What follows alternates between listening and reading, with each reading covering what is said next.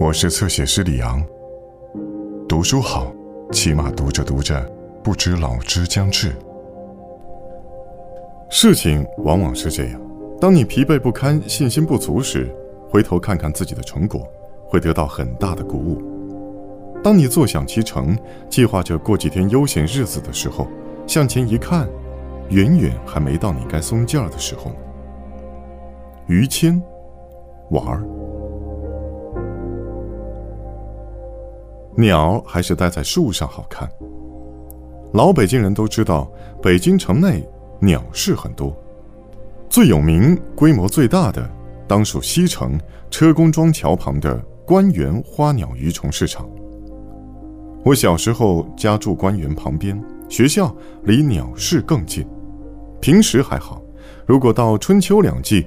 北雁南飞，候鸟迁徙之时，官园鸟市从里到外，街道两旁，连摆摊儿的带野市，延绵一两里地，全是爱鸟人。上小学一年级时，一次偶尔路过，我见此热闹场面，便被吸引住了。五颜六色、形态各异的鸟，更是让我走不动道了。好奇心盛，于是问名称、询价格、说品种、聊习性。那天我第一次听说并认识了黄雀、画眉、百灵、红子、定壳。回到家，我找了一个邮包裹时用的木箱，拆掉顶盖，钉上一块铁丝网，箱中放上两根树杈，又找来两个瓶盖当食水罐，自制的鸟笼就算做成了。第二天，我又一次来到市场。手里攥着平时攒下了五毛钱，野心勃勃，看哪只鸟都像是我的，势必据为己有而后快。可细问才知道，同样的品种差价也很大，体型、毛色、站姿、叫声等，无不和钱有联系。而我手里这点钱，只够买几只野鸟。经过反复咨询对比，我买了两只粉眼儿，如获至宝。两手攥着，就回家了。粉眼儿，也叫绣眼，是一种候鸟，分子类、亲类两种，体型较小，细长流线，通身翠绿，只有眼周有圈粉白色，由此得名。由于长相秀气，喜热畏寒，南方饲养较为普遍。此鸟叫声清脆悦耳，但饲养很讲究。有专门的绣眼笼、钩子、盖板、食水罐等，用具一应俱全，都是单位绣眼设计的，是深受玩主喜爱的，有很长饲养历史的一个品种。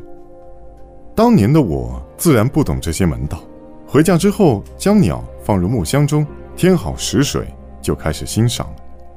那时的欣赏水平，只是看着鸟在树杈上跳跃的形态，就已经大为满足了。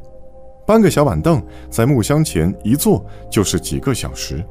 一会儿把木箱拿到背风处，一会儿挪到太阳底下，一会儿喂苹果，一会儿清粪便，老北京话叫百忙。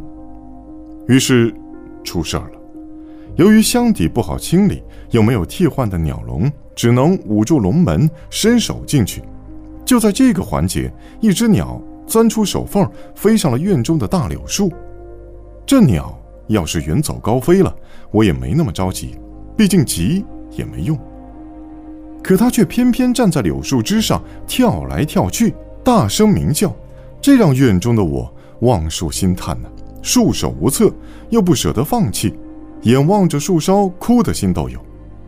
姥姥实在不忍看我这样，把家中一个装干粮用的竹子编的小筐拿来扣在地下，边缘支上一根小木棍，又在中心撒了一小把玉米面儿木棍上系根绳子，把绳子顺到屋中，告诉我，抓住绳子，等鸟饿了会飞下树来吃食儿。当它站在筐底时，一拽绳子，就会把它扣在筐中。现在看来。老人家的本意是不忍看我难过，想个办法让我岔呼岔呼。对于这办法能不能逮到鸟，并没有抱多大希望。不过这主意在当时的我看来，简直就是一根救命稻草。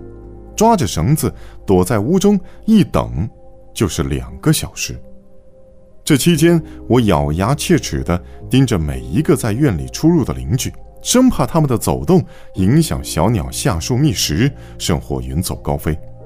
而树上的秀眼儿，可能是因为越狱成功，心情大好，站在枝头上飞来跳去，放开嗓子叫出了也许是他有生之年最美妙的声音。叫累了，绿毛一炸，脑袋往后一盘，竟自睡了。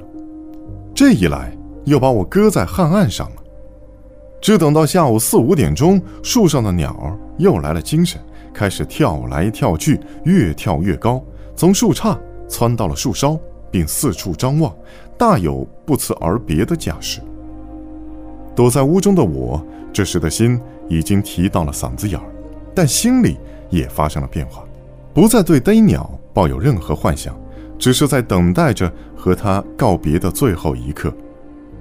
就在这时，树梢的鸟发现了院中的筐，筐中的绳儿，没有任何思考和犹豫，振翅下树，像一颗从空中掉落的石子一样飞入筐底，吃起食儿来。整整一下午，我等的就是这一刻。手起拉绳，棍倒筐落，将鸟。扣入筐中，而随之心底却产生了一丝莫名其妙的失落。直到多年后，我才明白这个失落的真正含义。当时可没有时间多想，瞬间喜悦冲走了所有的情绪。我冲出屋，摁住竹筐，兴奋地大叫：“逮住了！逮住了！”姥姥拿来一条毛巾被罩住竹筐。这样伸手进去时，毛巾被的软边能围住手腕，不至于再让鸟儿逃脱。这才拿出鸟放入笼中，添好食水。我却不敢再轻易地开笼门收拾了，只是坐在旁边，静静地看着，而看的兴致仿佛也不如从前大了。总觉得，它在笼中的状态，不如在树上好看。